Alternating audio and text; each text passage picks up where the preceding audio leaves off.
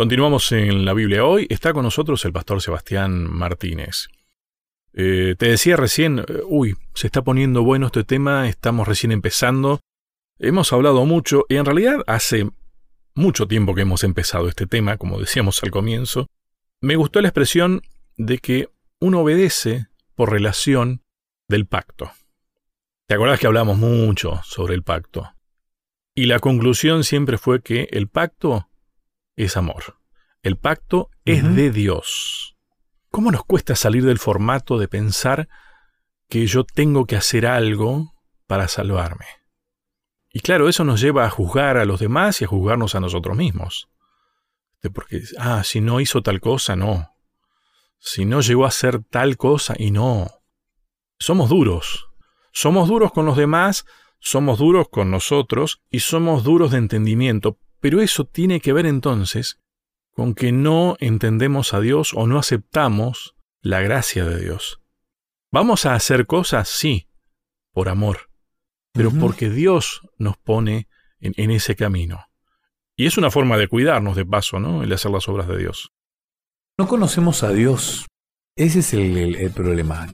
Y creemos que conocemos, escribimos libros de Dios, predicamos sobre Dios, pero no lo conocemos en esencia. Cuando uno conoce a Dios, yo no me creo capaz de decir sí, lo conozco a Dios, pero cuando uno experimenta genuinamente una relación con Dios, hay reacciones naturales que salen. El trato, bueno, hemos hablado del trato hacia los menos protegidos, hemos hablado del, del trato hacia los necesitados.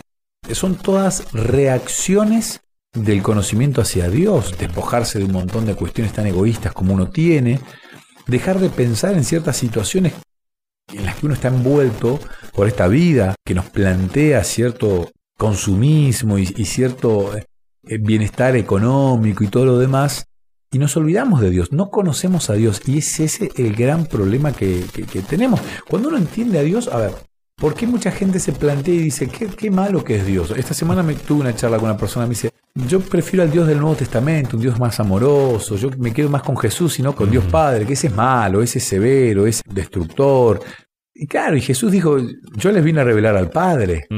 Yo soy igual que el Padre, somos la misma esencia. Entonces, ¿cómo es esto? A lo largo de, la historia, Satanás nos ha, nos ha dibujado el Dios que él quiso y nosotros hemos comprado ese dibujo. Nos ha dado un molde de, un Dios que no es así y nosotros lo hemos comprado. Y ahí está el hecho de creerse que uno tiene que generar obras, que uno tiene que... Yo no puedo hacer nada para alcanzar la salvación, que es por gracia. No hay ninguna obra que me genere el mérito para yo poder ser salvo. Pero además, Sebastián, tampoco entendemos que ya está hecha la salvación. Dios hizo todo. Y ¿Qué nos queda a nosotros? Mira, yo te decía, no me queda otra cosa que aceptar. ¿Sabes qué? Yo le tengo que pedir a Dios que me ayude a aceptar esa salvación. Exacto. Porque por mi cuenta eh, no la acepto. ¿eh? Porque nos cuesta despojarnos de mi idea, de, mi egoísmo. Mira lo que dice Deuteronomio capítulo 10, versículo 12, 13. Y ahora Israel, ¿qué te pide el Señor tu Dios? Simplemente que le temas ya lo hemos leído este texto y, me encanta repetirlo y repetirlo para que se me grabe primeramente a mí, para que luego la audiencia también pueda tomar el hábito. Simplemente que le temas y andes en todos sus caminos, que lo ames y le sirvas con todo tu corazón y con toda tu alma, y que cumplas los mandamientos y los preceptos que hoy te manda cumplir para que te vaya bien. Esta palabrita para que te vaya bien nosotros en un mundo tan egoísta, tan comercial, tan capitalista, que alguien te desee el bien genuino, nos cuesta. Cualquier vendedor te quiere vender su producto y te va a decir, esto te va a hacer bien, pero que, más bien le va a hacer va a ser a él porque te lo va a estar vendiendo, ¿no? Esa cuestión de pensar genuinamente en el otro no nos sale naturalmente, pero acá Dios te dice, mira, te va a ir bien cumpliendo esta ley. ¿Sabes qué? Mira vos, estas semanas eh, estamos eh, con los alumnos, mis alumnos de comunicación, eh, ya teniendo que terminar algunas cosas, algunos trabajos, cerrar notas y demás, estuve hablando de esto justamente. Les decía, chicos, ¿saben que en mi experiencia como profesor, las mejores cosas han salido cuando, teniendo que trabajar, a ver, radio no se hace solo, mm.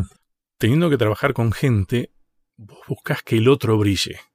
Y eso han sido las mejores producciones cuando se logró que, a ver, yo piense que vos brilles, por ejemplo. Porque uno se despoja de uno mismo. Y sabes qué? Dios hace que, de última, todos brillemos. A ver, Dios quiere que a todos nos vaya bien. Pero para que a mí me vaya bien también, tengo que despojarme de mi egoísmo. Es la mejor forma de trabajar, ¿eh? ¿Cuesta? Cuesta. Siempre recaigo en este concepto teológico y es eh, cuando uno es padre, cuando uno es madre, entiende a Dios y uno plantea un montón de situaciones con los hijos, me atrevo a decir hasta con los sobrinos o con los más chicos de la familia. A mí me pasa esto de tener un cariño a los más chicos de la familia, primos, por un amor que les tiene, un genuino amor, especialmente con los hijos, ¿no? Uno, hay un montón de cuestiones, de orientaciones, de consejos, que uno comparte porque uno desea sinceramente el bien para esta persona, ¿no? Y uno se despoja. En cualquier ambiente es difícil encontrar este genuino deseo de que al otro le vaya bien. En el trabajo es difícil porque Satanás nos ha hecho querer, a ver, Pablo lo dice muy bien, he corrido la, carrera, pero él la corre con él mismo la carrera. Él nunca habla de una competencia de les gané, les gané a Silas, le gané a Bernabé, yo fui más que Tito, corrí más rápido. No, no, no. Pero Satanás sí quiere que vos mires alrededor a ver cómo van los demás. Y la carrera es individual, ¿no? Porque la salvación es individual. Cuando uno entiende que uno este, está disfrutando de esta carrera individualmente y que no compite con otro, sino con, consigo mismo, uno se puede tomar la tarea de ayudar a los demás en esta carrera. Y es mucho más llevadero todo esto. ¿no? Es difícil. Dios hizo eso. A ver, todo esto lo hizo para nuestro beneficio, para que nos vaya bien. ¿Cómo era el texto? Eh, yo sé los pensamientos que tengo de ustedes, de prosperidad, ¿no? Siempre fue así. Y todo eso es Antiguo Testamento, ¿no? No hay diferencia con el Nuevo Testamento de paso. Exacto. Vemos al mismo Dios amoroso, protector, queriendo la prosperidad, el que te vaya bien. En hebreo sería letov la. Ajá, sí. Yo quiero que te vaya bien. O sea, no, es para mí. A Dios no la altera. yo me, hice una pregunta acá y, y, puse, ¿qué gana Dios con tu obediencia? Tener razón. O sea, esto no es una discusión entre, ah, ¿vieron? Yo tenía razón. No, no, no, Dios no, no, no, no está a prueba. A ver, el resto del universo, los ángeles que todavía están en el cielo, que no, no se fueron del lado de Dios, yo creo que viendo lo que ha causado el pecado en este mundo, están más convencidos todavía del infinito amor que Dios tuvo con ellos, dándoles libertad. Ya está. Yo creo que la historia ya, ya está. Dios ya, en esta discusión que Satanás le planteó en el cielo, ya la, ya la tiene ganada Dios esta discusión, porque nunca se alteró. O sea, ¿qué gana Dios con tu obediencia?